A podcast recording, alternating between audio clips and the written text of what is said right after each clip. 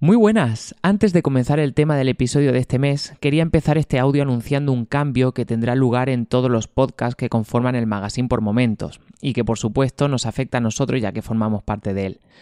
Como quizás hayáis visto en redes sociales o en el episodio que Miguel Espada, el sensei del magazine, publicó en su podcast Esto no es un podcast, el feed general que incluye todos los programas del magazine se borrará durante este mes de noviembre. Esto tiene una consecuencia directa para todos aquellos que estéis suscritos a este feed general, es decir, al que el día 1 de cada mes os sale disponibles todos los episodios nuevos de cada uno de los programas del magazine. Si no estáis suscritos a este feed, no os preocupéis ya que no tendréis que hacer nada. En cambio, si estáis suscritos al feed general sí que os va a afectar. Este será el último episodio que recibiréis, tanto de punto de control como de cada uno de los programas que conforman el magazine. En este caso, para seguir escuchándonos tendríais que suscribiros de una manera pues individual a cada podcast. Sí, lo sé, es un fastidio y os va a llevar unos pocos pasos hacerlo, pero es importante decirlo para que podáis seguir escuchándonos. Como dije en Twitter, lamento que no haya alguna manera de hacerlo totalmente transparente para vosotros y que no tengáis que hacer nada, pero es que es imposible. Este es un gran momento para que, si podéis, pauséis el podcast y nos encontréis en el buscador de vuestra aplicación de podcast favorito, ya sea Podcast, Overcast, Evox o cual sea. Esta sería la manera directa en que podéis seguir recibiendo los siguientes episodios el día 1 de cada mes. Os dejaré no obstante el feed de punto de control en las notas del episodio por si lo usáis para suscribiros de manera directa. Ahora sí, comenzamos el episodio. Muchas gracias por estar ahí. Espero que os guste. Vamos allá.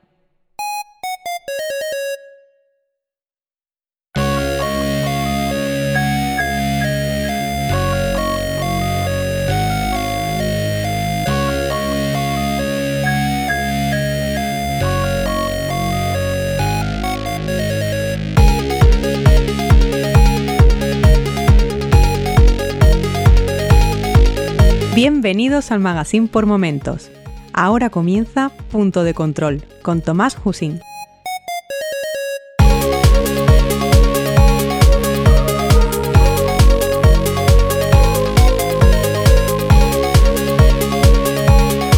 Saludos y bienvenidos al episodio 21 de Punto de Control, un podcast sobre videojuegos, fantasía y ciencia ficción con el fin de compartir mi afición a estos géneros de una manera lo más amena posible.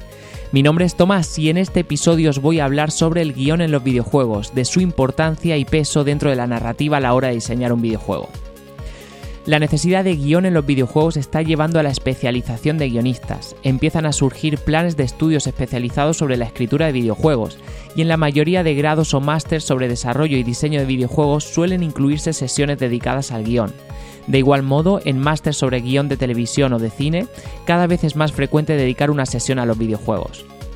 Como la industria del videojuego crece y cada vez es más habitual que los estudios cuenten con guionistas, muchos profesionales de la escritura audiovisual están echando una mirada a este medio con verdadero interés. Este episodio nace con la vocación de proporcionaros la información fundamental para aproximarse al mundo de los videojuegos. Comenzamos.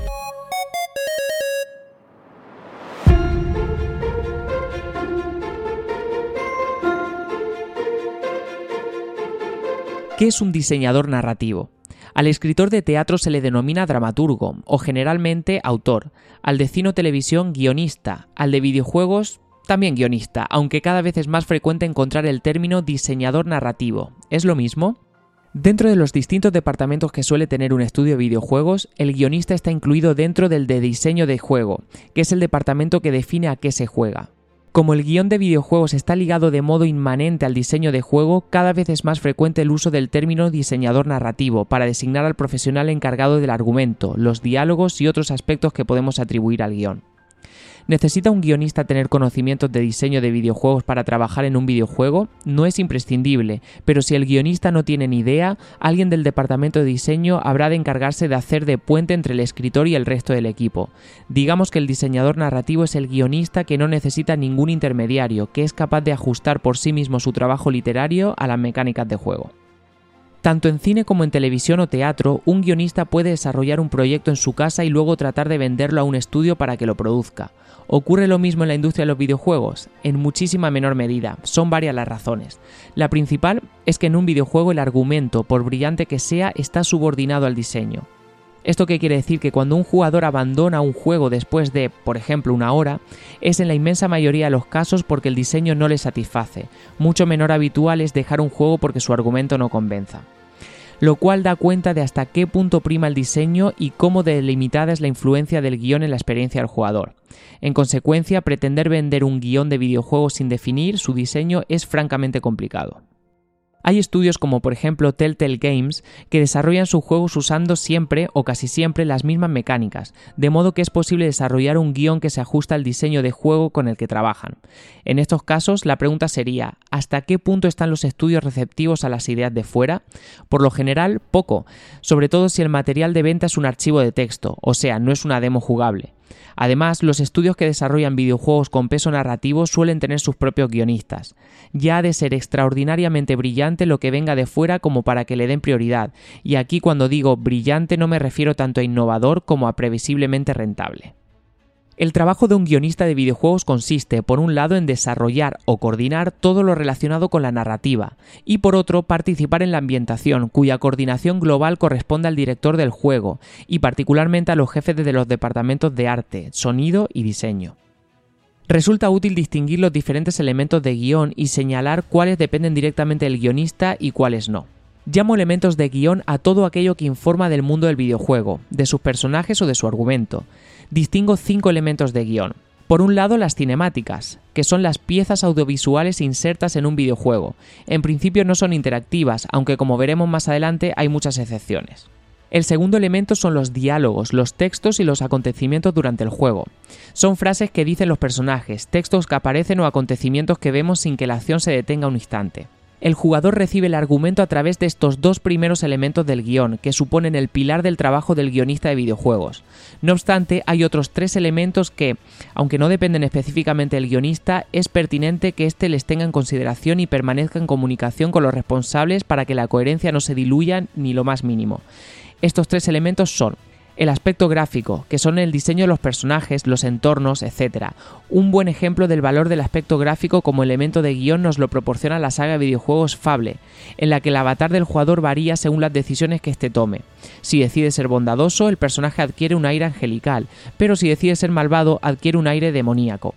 Otro buen ejemplo es el videojuego Counter Spy, un juego en tono paródico ambientado en la Guerra Fría. En las bases militares donde debemos infiltrarnos encontraremos carteles con frases del tipo paso no autorizado a espías o prohibido beber y a los pies del letrero botellas vacías. La responsabilidad del aspecto gráfico es del departamento de arte. Por otro lado está el aspecto sonoro, que son tanto la música como los efectos especiales y las locuciones. Una misma línea de texto puede valer para la saga Call of Duty o Worms, dependiendo de si es dicha con gravedad o ironía, y si es pronunciada por una voz realista o cómicamente deformada. Aquí la responsabilidad del departamento de audio. Por último están las mecánicas de juego. No todas las mecánicas pueden ser consideradas elementos del guion. Por ejemplo, en Candy Crush no recibimos información sobre el mundo al combinar caramelos, y lo mismo sucede con muchos arcades. Sin embargo, hay otros casos en los que es incuestionable. Valga por ejemplo Bloodshot, un juego lanzado en 2008 en el que el protagonista es alcohólico, lo que le hace tener un pulso pésimo que normalmente no tiene consecuencias. Sin embargo, a la hora de empuñar un arma, el pulso le tiembla, salvo que beba un poco más de whisky, es decir, el alcoholismo del personaje lo conocemos porque la narrativa nos lo informa, pero lo vivimos cuando queremos apuntar y no hay modo de hacerlo sin dar un trago y el problema se acentúa cuando, si bebemos más de la cuenta, la imagen se nubla y el control de movimientos no responde como quisiéramos. En términos generales, podemos aceptar que casi siempre que haya un personaje, las mecánicas suponen, con mayor o menor relevancia, un elemento del guion, y casi siempre que no lo haya, no lo serán. Y en todos los casos, evidentemente, la responsabilidad de su desarrollo corresponde al departamento de diseño. Como ya hemos dicho, de estos cinco elementos tan solo los dos primeros son responsabilidad directa del guionista, y en caso de haber un argumento es a través de ellos como se transmite. Sin embargo, aunque los tres elementos restantes dependen de otros profesionales del diseño, el guionista no debería desentenderse. Una adecuada participación en la definición de esos elementos da resultados muchísimo más ricos que cuando son desatendidos por el profesional de contar cosas.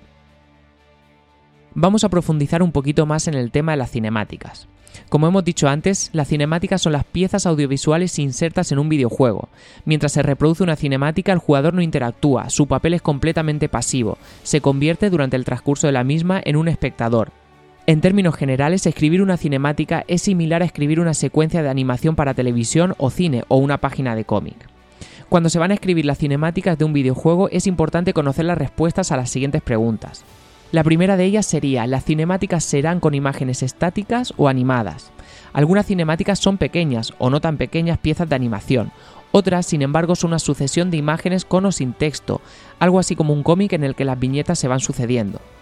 Las cinemáticas animadas son mucho más entretenidas de ver, las cinemáticas de imágenes fijas cansan al jugador más rápidamente, por lo que en esos casos conviene extremar la concisión. La segunda pregunta sería ¿cuál es el límite de las animaciones? La pregunta es relevante porque con frecuencia las cinemáticas se desarrollan con el mismo motor del juego y se insta el reciclaje de las animaciones ya creadas puede ocurrir que acciones como un beso o un llanto desconsolado tengan un coste inasumible por la producción o puede que no, pero siempre sin duda conviene tenerlo claro desde el primer momento. La tercera pregunta sería que en caso de haber textos se locutarán o aparecerán en pantalla.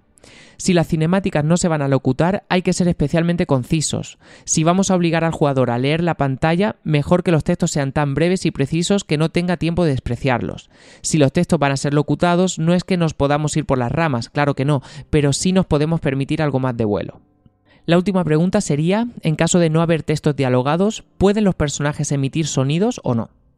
Que una cinemática no tenga textos dialogados no quiere decir que, en caso de aparecer personajes, estos no puedan hablar. Ahí está, por ejemplo, la saga Angry Birds, en cuyas cinemáticas los pájaros expresan elocuentemente sus enfados con divertidos sonidos.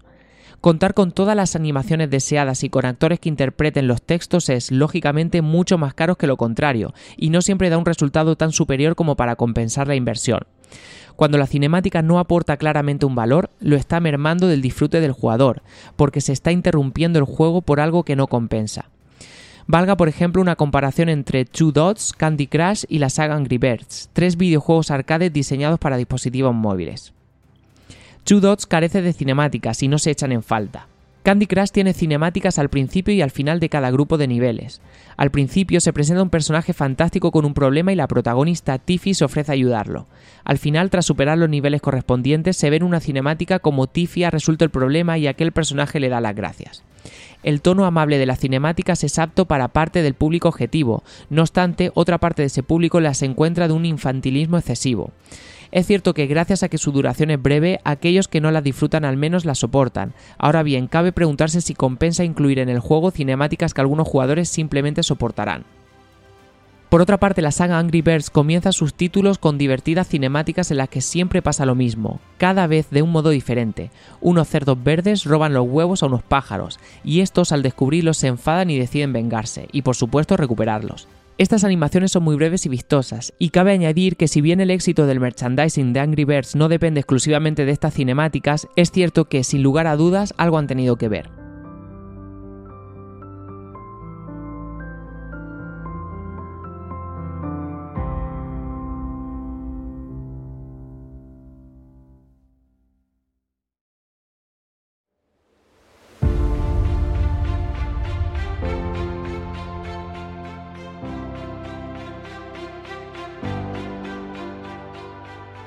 Ahora vamos a ver qué ocurre cuando las cinemáticas son interactivas. Con el propósito de que el jugador no deje nunca de serlo, se buscó un procedimiento por el que las cinemáticas requirieran de él una actitud activa. Dicho recurso es conocido en inglés como Quick Time Events, que lo podríamos traducir como eventos de tiempo rápido. La mecánica de estos eventos consiste en lo siguiente. Durante la cinemática aparece en pantalla una indicación para que el jugador pulse uno o varios botones o haga un movimiento preciso con el joystick. Cuenta con un tiempo limitado, normalmente muy breve, para llevar a cabo esa acción. Durante esos escasos segundos la cinemática no se detiene, se desarrolla ininterrumpidamente y llegado el momento sucederá una cosa u otra dependiendo de si el jugador ha ejecutado o no correctamente las indicaciones. En rigor, estos eventos de tiempo rápido no son cinemáticas en tanto que implican una mecánica de juego, en este caso la demanda de una acción, en un tiempo limitado que podemos ejecutar con éxito o no. De hecho, hay videojuegos en los que los eventos de tiempo rápido no tienen exclusivamente un valor narrativo, sino que afectan al desarrollo del juego. En Until Dawn, que se lanzó en 2014, por ejemplo, hay varias persecuciones que se resuelven con esta mecánica, El hecho de tener que darle un botón o a otro para pasar o atravesar correctamente un sendero frondoso a toda velocidad puede suponer que lleguemos con Mike a tiempo para salvar a Jessica o que tristemente encontremos su cadáver. O sea, contaremos con un personaje más o menos dependiendo de cómo haya sido nuestra habilidad. Y otro gran ejemplo es el que probablemente sea el primer juego en incluir esta mecánica, Dragon's Lair, de 1983, o acertabas el comando a ejecutar o la partida se terminaba. En otros juegos, no obstante, los eventos de tiempo rápido se incluyen en las cinemáticas de un modo que no afecta a la jugabilidad ni a la narrativa, salvo por algún detalle sin consecuencias. Así, por ejemplo, en Assassin's Creed 2, si ejecutamos correctamente un evento de tiempo rápido, Ezio deslizará la camisola de su amada y ella suspirará complacida y picarona, y si no lo ejecutamos bien, la camisola seguirá ahí y no tendremos el simpático premio del suspiro picarón pero en ambos casos, superada la bifurcación quitar camisola o no quitar camisola, la cinemática continúa de idéntica manera haya sucedido una cosa u otra. Es decir, el evento de tiempo rápido invita a la interactividad, pero el éxito o el fracaso en la ejecución no tiene consecuencias más allá de una recompensa mínima. Podemos distinguir, por tanto, entre eventos de tiempo rápido donde impera la jugabilidad y eventos de tiempo rápido donde impera la narratividad, dependiendo de si la correcta ejecución de la secuencia propuesta tiene o no consecuencias en el desarrollo del juego. Esta distinción invita a que durante el desarrollo de un videojuego puedan plantearse ciertas preguntas. La primera de ellas, suponiendo que las cinemáticas ya están en el borrador, ¿merece la pena darles una vuelta e incluir en ellas cierta interactividad? Es posible que así sea. Normalmente cualquier interactividad es agradecida por el jugador. Para eso se ha sentado enfrente a la pantalla, para interactuar. Además, la participación, por mínima que sea, siempre ayuda a una mayor implicación emocional. Por otro lado, la otra pregunta que nos podríamos hacer es que si la interactividad implica al jugador, se sentirá más implicado si ésta tiene consecuencias en el juego. Por tanto, ¿son mejores los eventos de tiempo rápido donde prima la jugabilidad? Más que hablar de mejores o peores, prefiero decir más o menos convenientes. Si los eventos de tiempo rápido tienen consecuencias en el juego, no se atiende a la cinemática de la misma manera que si uno sabe que las consecuencias no pasarán de un guiño anecdótico. ¿Por qué? Porque si el jugador sabe que va a tener consecuencias, ya está en alerta, con la atención en los iconos que aparecerán en pantalla para ejecutar correctamente los comandos la narración queda desplazada. Además, si tiene consecuencias para el juego, el diseño requiere un cuidado mayor que si no la va a tener, lo que en ningún caso debe invitar al descuido, por lo que la complejidad en el desarrollo aumenta. No es lo mismo añadir un matiz a la experiencia de juego que incluir un elemento que define parte de esa experiencia. Si los eventos de tiempo rápido van a tener mucha presencia en el juego, conviene que tengan cierta relevancia para que el jugador no caiga en el desprecio de ¿para qué me voy a esforzar en hacerlo bien si da lo mismo? Si no van a tener mucha presencia, que tenga relevancia puede resultar absurdo, incoherente con el diseño. ¿Para qué añadir una mecánica trascendente solo de forma eventual? Tal vez, por ejemplo, para dar un toque especial en un momento dado, tal vez, pero solo tal vez.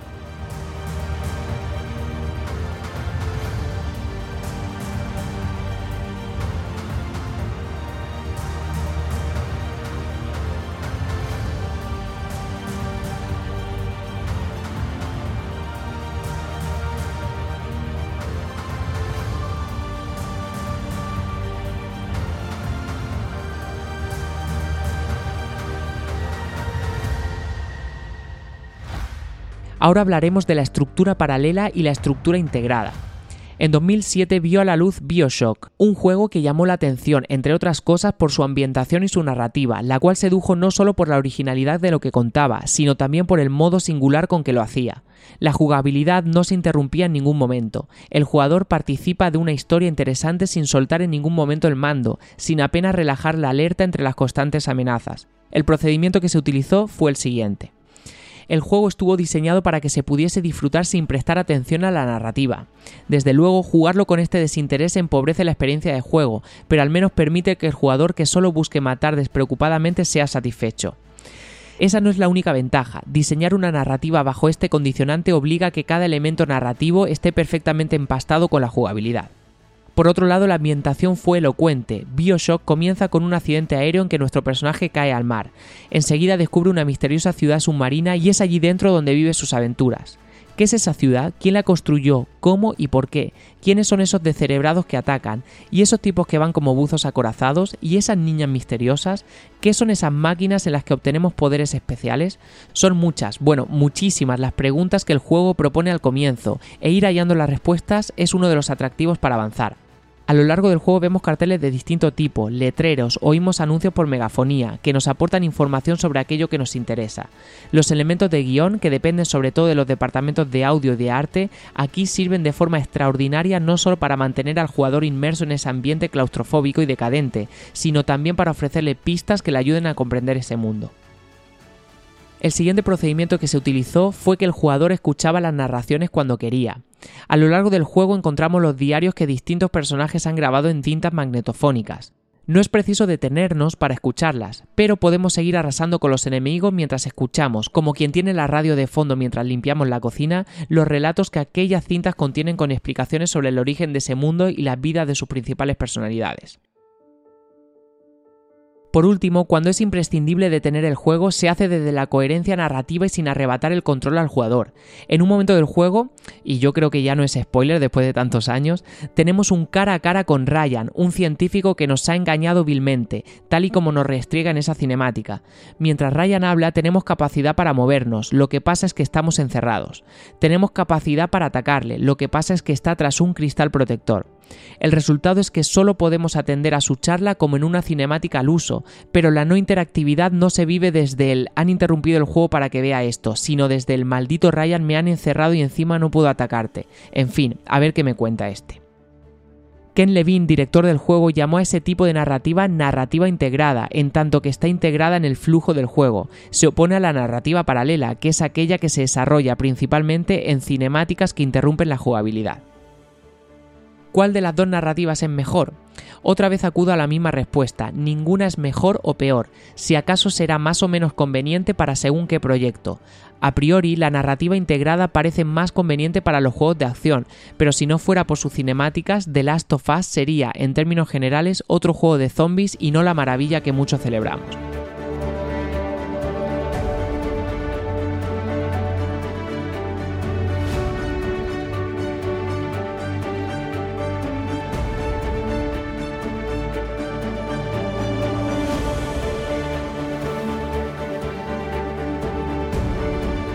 Ahora nos vamos a meter de lleno en el peso del guion, diferenciando en primer lugar los géneros de videojuegos. Hay juegos sin guion y otros en los que el guion es fundamental. Esto depende sobre todo del género. El género de un videojuego viene determinado por dos factores. A qué y cómo se juega, disparar a enemigos, correr contra reloj, resolver puzzles, etc. O qué se transmite al jugador, si es miedo, risa, angustia, etc. Los géneros son muy variados y no existe un consenso absoluto sobre su categorización. Isaac López Redondo hace un resumen bastante completo de las definiciones de género más aceptadas en su libro ¿Qué es un videojuego? A continuación se mencionan los principales. Es importante señalar que la siguiente lista no es exhaustiva, tan solo se pretende dar una imagen general para que los lectores menos familiarizados con la industria puedan orientarse. Por un lado está el género arcade, son videojuegos relativamente fáciles de jugar y de aspecto sencillo, sin profundidad en cuanto a historia o personajes, de los que con frecuencia carece. Simuladores son videojuegos que emulan una actividad del mundo real aplicándole dinámicas de juego. Los hay de muy diversos tipos. Están los musicales como el Guitar Hero, deportivos como el FIFA o de conducción como el Outrun. Luego están los juegos de estrategia o gestión. Son videojuegos en los que el jugador debe administrar distintos recursos. Dichos recursos pueden ser económicos, naturales, militares, etc. Algunos de estos juegos son puramente de gestión y no tienen un objetivo final, como Farmville. Otros están enfocados a derrotar a un enemigo, como el Age of Empires. Y otros combinan ambas dinámicas, como Clash of Clans. De igual modo se distinguen los que establecen turnos para los distintos jugadores, como Blood Bowl, o los que permiten que los jugadores jueguen a la vez, como World of Warships. El siguiente género podría ser el de plataformas, que son videojuegos de habilidad donde el jugador controla un personaje que debe avanzar a través de un escenario, superando diversos obstáculos y enemigos mediante saltos, balanceos y toda suerte de movimientos. Mario Bros es sin duda el ejemplo más universal. También tenemos los juegos de acción, que son videojuegos en los que el jugador debe utilizar su destreza en el control y tiempo de reacción. Si en los géneros anteriores encontramos multitud de subgéneros, aquí la profusión es abrumadora. Están los shooters en primera persona, en tercera persona o los videojuegos de lucha. El siguiente género sería el de aventuras, y aquí está mi favorito, que son videojuegos que se caracterizan por la exploración, resolución de puzzles e interacción con personajes según se avanza en una trama. Su origen lo encontramos en la aventura conversacional, como Don Quijote, la aventura, que evolucionó a la aventura gráfica, como Day of the Tentacle. Además, encontramos otras aventuras englobadas bajo el término sandbox, en las que el jugador cuenta con libertad de movimiento por el entorno, abundan las misiones secundarias, etc. Y, finalmente, encontramos las aventuras cinemáticas, rebautizadas como dramas interactivos, donde la jugabilidad no interrumpe nunca la narración. Otro género de videojuegos serían los videojuegos de rol, que generalmente comparten muchas características con las aventuras sandbox, aunque con un matiz importante. Aquí el jugador controla a uno o más personajes que evolucionan a lo largo del juego y según las selecciones del jugador. El personaje puede venir predefinido, como en la saga de The Witcher, o ser diseñado desde cero por el jugador, como ocurre en la saga Elder Scrolls. Por último encontraríamos los Walking Simulators, que los podríamos traducir como simuladores de paseo. Este género es muy joven y todavía no está perfectamente definido, no obstante, por la importancia que en ellos tiene el guion merece la pena ser tenidos en cuenta. ¿Por qué? Porque en estos videojuegos, por lo general de escasa duración, de 2 a 8 horas normalmente, no ofrecen al jugador ningún reto claro, y la mecánica principal es sencillamente andar. Y andando de aquí para allá vamos conociendo una historia, un mundo. Eso es lo que nos retiene como jugadores frente a la pantalla y no el ánimo de superar un desafío, como sucede con la inmensa mayoría de juegos. Como ya dije anteriormente, esta lista no es exhaustiva, faltan algunos géneros y además hay una infinidad de subgéneros y de géneros mixtos. No obstante, lo aquí expuesto sí responde a la inmensa mayoría de lo que encontramos en el mercado y la clasificación hecha por sencilla seguro que será clara y útil para el neófito.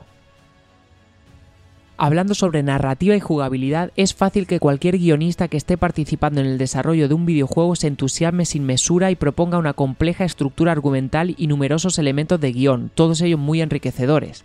Sin embargo, no siempre conviene. Todo depende del diseño del juego, y en un videojuego tipo Heavy Rain las propuestas serán probablemente agradecidas y estudiadas. En un juego como Solitario, que ofrecía Windows, cualquier sugerencia de guion sería ridícula. Utilizando un videojuego como soporte se pueden construir grandes historias, pero hay una cosa que jamás debemos de perder de vista. El jugador de un videojuego quiere, en primera instancia, disfrutar jugando, y si además se le ofrece un buen guion, su satisfacción crecerá, siempre y cuando la narrativa no suponga un lastre para la jugabilidad.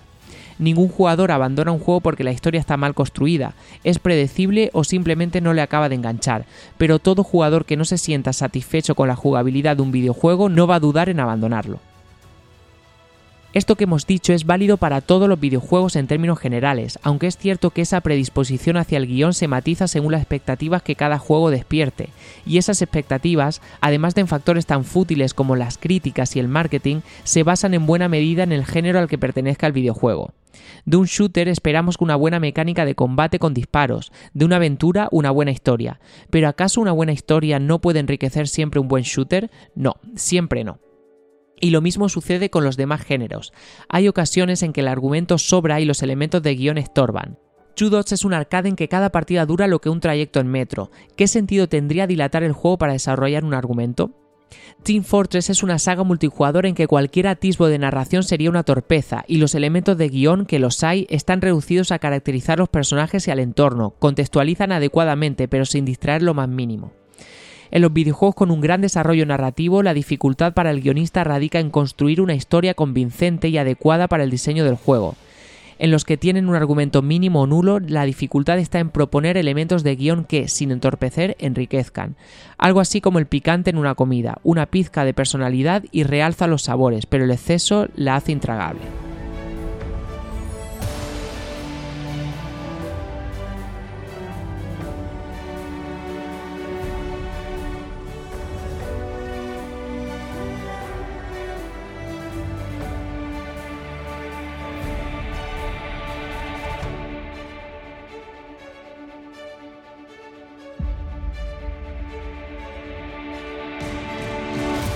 Llegados a este punto del episodio vamos a hablar de los géneros más narrativos, que son las aventuras y los videojuegos de rol. Escribió Jane McGonigal que para entender el futuro debes mirar al pasado al menos el doble de lejos de lo que estás mirando hacia adelante. La industria del videojuego, como sucede con la industria musical o la moda, parece evolucionar siguiendo un patrón dual. Por un lado, avanza linealmente, incorporando nuevas tecnologías y nuevas sensibilidades, pero por otro se repite cíclicamente, es decir, lo que tuvo éxito en el pasado regresa años después. Así, los arcades que fueron la estrella en los 80, como Tetris, Pac-Man, volvieron a resurgir con la generalización de los teléfonos inteligentes, con juegos como Two Dots o Candy Crush. De igual modo, las plataformas de acción que también triunfaron en aquellos años, como Ghosting Goblins o Wonder Boy, han vuelto con fuerza con títulos como Not a Hero o Shovel Knight las aventuras gráficas que tuvieron su esplendor en los 90, como Indiana Jones, Monkey Island o Green Fandango, para luego decaer, se han revitalizado en los últimos años con Yesterday, Dead Synchronicity o el celebrado Timbleweed Park, donde Ron Gilbert y Gary Winnick, dos de los padres de este género, se volvieron a remangar años después de éxitos como Maniac Mansion para ofrecernos una deliciosa aventura.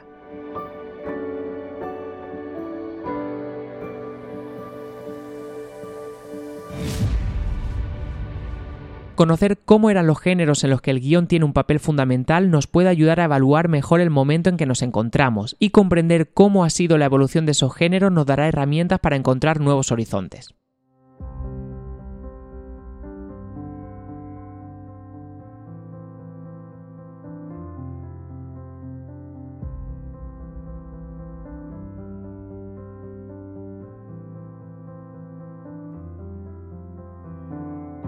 Bill Crowder era un programador que un día, recordando cierta excursión por unas grutas misteriosas con su exmujer, que era espeleóloga, decidió basarse en aquella aventura para desarrollar un jueguecito con su computadora que entretuviera a sus hijas.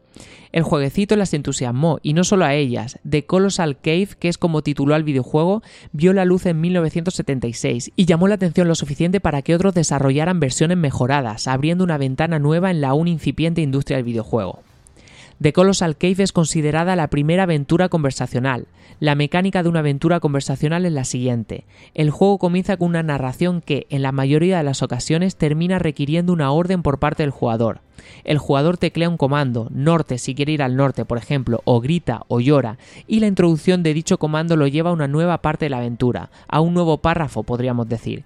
Si se teclea un comando que no está previsto, el juego responde que no entiende lo que el jugador quiere decir y la historia no avanza.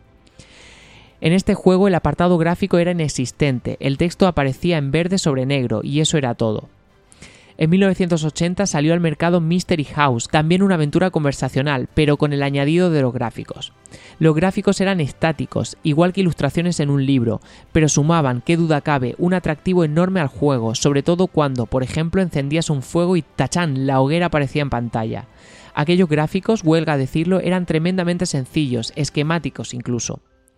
Las aventuras conversacionales tuvieron un éxito cada vez mayor y convivieron apaciblemente con otros géneros a lo largo de los 80. En aquella década, conocida como la edad de oro del videojuego en España, vieron la luz muchas aventuras conversacionales en nuestro país, tales como Don Quijote, La Aventura, en 1987, o el remake de Colossal Cave, que tuvo por nombre La Aventura Original, en 1988. Las aventuras conversacionales comparten características con los librojuegos, que fueron inventados por Steve Jackson e Ian Livingstone, quienes sacaron el primer título en 1975. La primera colección de librojuegos se llamó Facting Fantasy, lucha ficción en español, y comprendía títulos tan emocionantes como La Ciénaga del Escorpión o El Guerrero de la Autopista. Antes de comenzar una lectura o una partida de un librojuego, debías crear tu personaje. En cada volumen el protagonista te venía impuesto y lo único que debía hacer el lector o el jugador era, utilizando un dado de seis caras, determinar su fuerza y resistencia. Estas características serían, a lo largo de la lectura, o partida, determinantes para resolver los distintos enfrentamientos que se regían por reglas muy sencillas en las que el uso del dado era imprescindible. Una vez determinada la fuerza y resistencia del personaje, comenzaba la partida. Al igual que con las aventuras conversacionales, en los libros se parte de una narración que, según el criterio del jugador, evolucionará de un modo u otro. La diferencia principal es que mientras en las aventuras conversacionales, tras la narración no se ofrecen posibilidades y el jugador debe decidir qué hacer y luego deducir cuál es el comando que más probablemente sea entendido por el juego, en los librojuegos las opciones están explícitamente limitadas, ya que el lector debe saber que si toma una decisión ha de seguir la historia por una página, o un párrafo, o una sección, mientras que si toma otra distinta deberá irse a otra página diferente.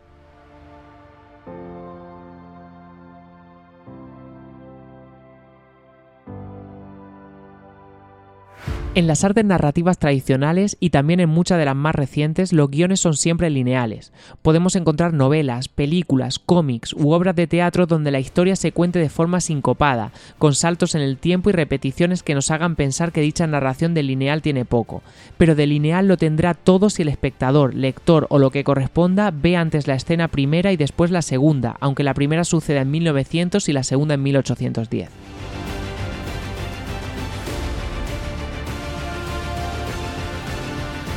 Hablemos de las aventuras gráficas, mis queridas aventuras gráficas. George Lucas fue un visionario del negocio cinematográfico cuando aceptó no cobrar ni un dólar por rodar la Guerra de las Galaxias a cambio de quedarse con todos los derechos del merchandising. Su inquietud, lucidez y capacidad empresarial lo llevaron a crear LucasArts en 1982, una empresa de videojuegos que clavaría un jalón en la historia, varios incluso. Entre otros, nos interesa el juego que lanzó en 1987, Maniac Mansion, considerada la primera aventura gráfica. Veamos qué es una aventura gráfica y en qué se diferencian de las aventuras conversacionales. Como hemos dicho anteriormente, las aventuras conversacionales reciben ese nombre porque son aventuras que utilizan esa mecánica que se asemeja al de las conversaciones. El videojuego habla y el jugador responde, el videojuego responde a su vez y así sucesivamente. En las aventuras gráficas, como parece evidente, dicha función recae sobre los gráficos, aunque para ser más precisos habría que decir que recae en las acciones donde pueda haber texto locutado o escrito, diálogos, pensamientos, voces en off, etc. El jugador tiene a su disposición un menú de comandos, lingüístico o icónico, la palabra inspeccionar o una lupa, y es con el manejo de dichos comandos como articula el juego. En las aventuras conversacionales, por contra, los gráficos cuando los había eran meras ilustraciones. En las aventuras gráficas son un componente fundamental, donde en una aventura conversacional se nos diría hay un bulto detrás de la cortina, en una aventura gráfica ese bulto se nos muestra con mayor o menor evidencia, y es nuestra agudeza la que debe reparar en él. De esta forma, los comandos no se teclean como en las aventuras conversacionales, sino que se seleccionan de un menú. Así, el jugador puede seleccionar en el menú de acciones abrir y luego seleccionar una puerta para intentar abrirla. Las características del menú y de la mecánica que lo articula varían notablemente de una aventura u otra, pero siempre respondiendo a dos máximas. Por un lado, al jugador se le ofrece un número limitado de posibilidades, y por otro lado, el modo de ejecutar las acciones no requiere una especial destreza. Los árboles de diálogos tan frecuentes en los actuales videojuegos de rol tienen su origen en las aventuras gráficas. Funcionan del siguiente modo. En el juego un personaje habla al personaje que controlamos, leemos o escuchamos lo que nos dice y ante nosotros aparecen varias posibles respuestas. Según la que elijamos, así contestará nuestro personaje y la conversación evolucionará en una dirección u otra. Estos serían los elementos de una aventura gráfica, narración, elección, deducción y exploración. El elemento narración en la aventura gráfica es ejecutado mediante cinemáticas, es decir, narración audiovisual. El elemento elección ya lo hemos comentado, se refiere a la mecánica por la cual el jugador, dentro de unas posibilidades finitas, elige qué hacer para resolver los distintos desafíos, y de aquí pasamos al siguiente elemento, deducción. En prácticamente todas las aventuras gráficas se plantean puzzles que el jugador debe resolver. Y por último está el elemento exploración. La mayoría de estos videojuegos tienen un componente importante de exploración en los escenarios. Si no te das cuenta de que frente a la puerta hay un felpudo, jamás deducirás que bajo él estará la llave, como sucede bajo muchísimos felpudos. El elemento exploración hace referencia tanto a la observación que se le requiere al jugador como a la posibilidad de desplazarse por los escenarios para ver qué hay, para buscar pistas o curiosidades.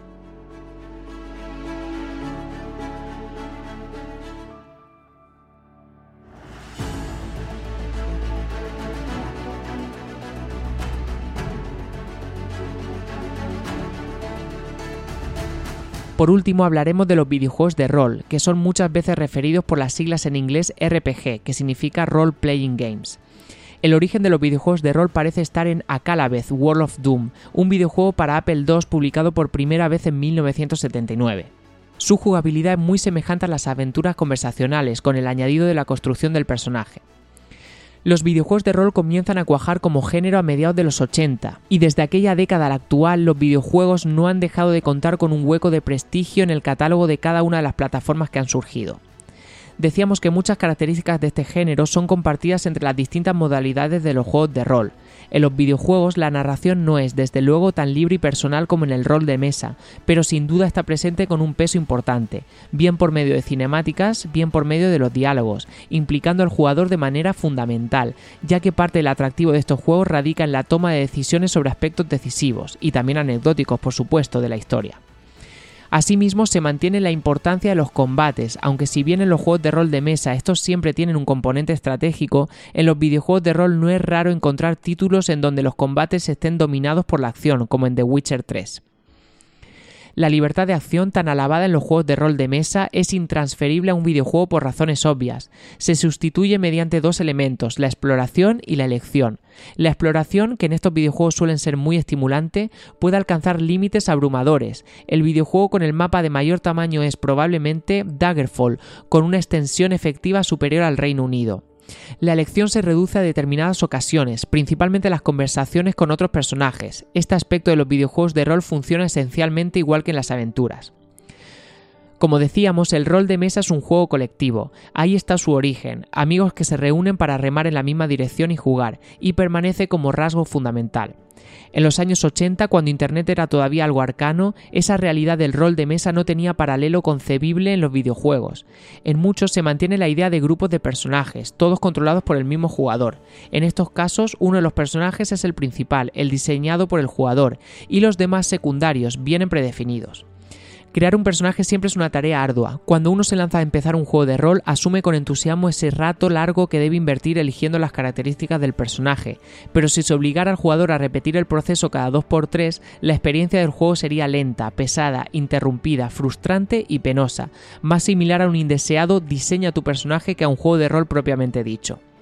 Además, los jugadores predefinidos tienen la ventaja de que, al haber sido creados por el equipo de desarrollo, pueden y deben estar integrados en la trama del juego, permitiendo interesantes giros de guion. Vamos a contar un ejemplo del Dragon Age Origins. En un punto del juego, un asesino es enviado para acabar contigo. Cuando lo derrotas, puedes ajusticiarlo o perdonarle la vida. En este segundo caso, Zebran, que así es como se llamaba el asesino, pasará de ser un jugador no jugable a ser un personaje controlado por ti. A partir de ahí forma parte de tu equipo, como tantos otros personajes que, de un modo u otro, vas reclutando a medida que avanza la aventura. Horas de juego después, en los suburbios de la capital del reino, os sorprenden a ti y a tus acompañantes un comando de asesinos de la misma guilda a la que pertenecía Zebran. Ahí tiene lugar una escena donde las decisiones que tomes en los diálogos son fundamentales. Bien puede Zebran retomar su puesto en la guilda de asesinos, recuperando su condición de personaje no jugable y apoyando a los otros asesinos en un ataque contra el jugador, o bien puede Zebran despreciar a los asesinos y reafirmar su lealtad con el personaje del jugador. En otros casos no se busca sustitución para este aspecto colectivo, el jugador controla un único personaje y ya está. Esto no es ni mejor ni peor, ni enriquece ni empobrece, simplemente es distinto. Los combates pierden componente estratégico, pero ganan dinamismo. Los elementos de los videojuegos de rol son, en resumen, los siguientes. Narración, combate, diseño de personajes, evolución con opciones del personaje, exploración, elección y multipersonaje. El elemento combate, al igual que pasaba con los juegos de rol de mesa, puede estar más o menos presente, pero raro es que no tenga cierta presencia. El elemento diseño de personaje es prescindible. De hecho, en los juegos de rol japoneses lo normal es que los personajes vengan predefinidos, como por ejemplo en la saga Final Fantasy. Ahora bien, lo que sí es imprescindible para que un videojuego opte a ser considerado juego de rol es que el personaje o los personajes evolucionen y el jugador tenga la capacidad de definir esa evolución en una dirección u otra, especializándose, por ejemplo, en armas blancas y sigilo o en armas pesadas y conducción, por ejemplo.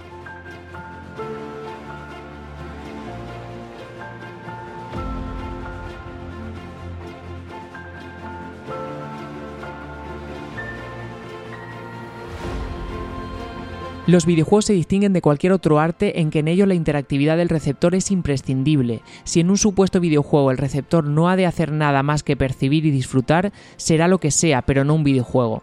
Esta característica hace que las cinemáticas se consideren por ciertos profesionales como algo que devalúa la experiencia global, en tanto que durante una cinemática el jugador no interactúa, sino que se convierte durante el rato que esta dure en un mero espectador. Buscando que el jugador nunca deje de serlo, se han desarrollado estrategias para que las cinemáticas impliquen cierta interactividad. Además, se han desarrollado técnicas para que la narración se desarrolle sin interrumpir nunca el flujo del juego. Las cinemáticas potencian la narrativa embebida y los acontecimientos durante el juego potencian la narrativa emergente. La narrativa embebida es la prevista por el equipo de desarrollo, la que sucede tal y como se ha escrito en el estudio. Puede tener una estructura lineal, en árbol, de fuelle, mosaico o en collar de perlas. Eso es indiferente porque suceda lo que suceda siempre habrá sido algo escrito por el guionista del videojuego. En cambio, la narrativa emergente surge de la experiencia del jugador, se genera a partir de la sucesión de interacciones de su personaje con el entorno del juego. Digamos que la narrativa embebida es la historia que se ve y la narrativa emergente es la historia que se juega. Si tuviéramos un cronista sentado en el cerebro, la narrativa emergente sería el relato de una partida. De hecho, lo que hacen ahora muchos youtubers es, poco más o menos, leer en voz alta lo que escribe ese pequeño cronista.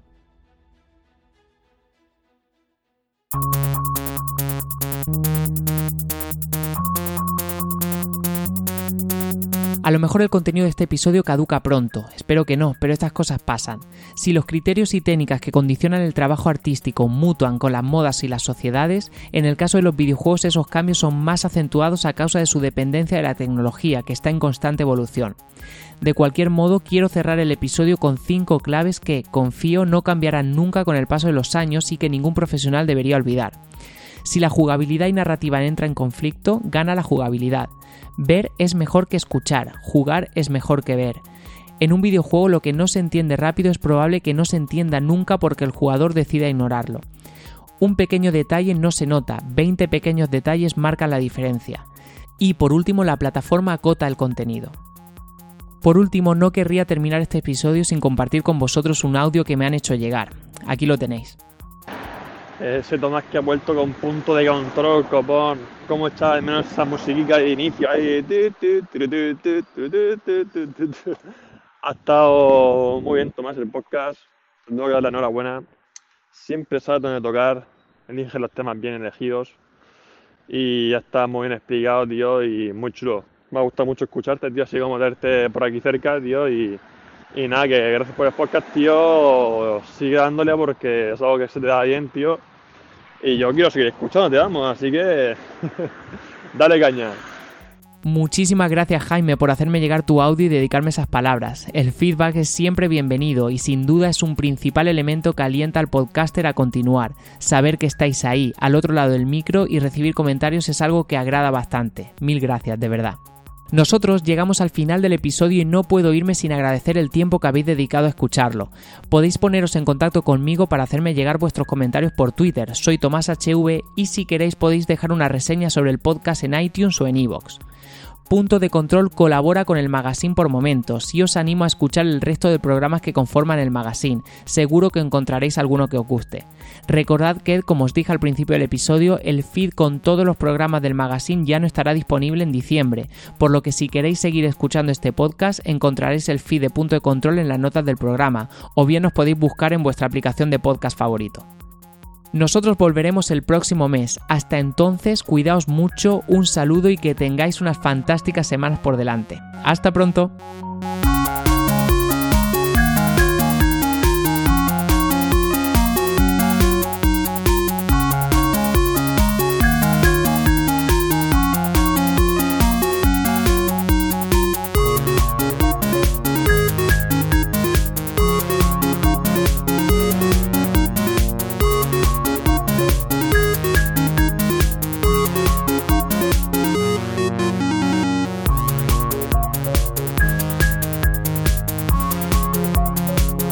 Si te gusta este programa y lo escuchas desde la plataforma o la aplicación de iVoox, te pedimos que le des al botón me gusta que acompaña este audio. Si lo haces desde otra plataforma y también quieres, puedes hacerlo buscándonos en iVoox.com.